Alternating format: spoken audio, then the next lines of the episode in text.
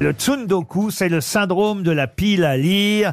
Peut-être vous êtes atteint de, de ce problème. Non, Christine, vous n'avez pas de Non, pile à je- lire chez vous Ah, j'ai pas de pile à lire, non, non. non, mais- ouais, non, non, non. J'ai pas de pile à lire.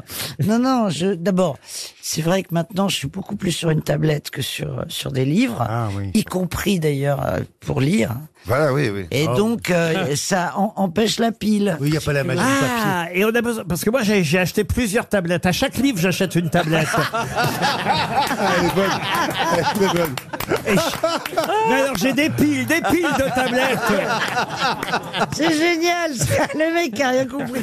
Moi, je fais ça au au supermarché avec les chariots. J'ai assez à 1 euro. J'en ai une trentaine à la maison.